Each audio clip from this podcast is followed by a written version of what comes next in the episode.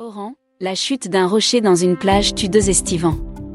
La ville côtière d'Oran est secouée dans la matinée du dimanche 7 août 2022 par un drame. Le séjour d'une famille composée du père, de la mère et de leur enfant, au bord de la plage s'est transformé en cauchemar. En effet, la chute, aux environs de 11 heures, d'un rocher dans la plage à Infranine dans la commune de Bir el-Jir à Oran a causé la mort du père. Âgé de 48 ans et son fils de 11 ans, rapporte le journal El Nar, citant une source de la protection civile.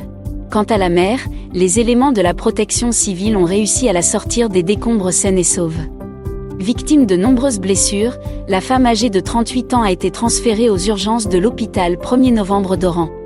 Selon le journal El Nar, une fillette de la même famille a eu la vie sauve, car elle se trouvait loin du lieu de l'accident.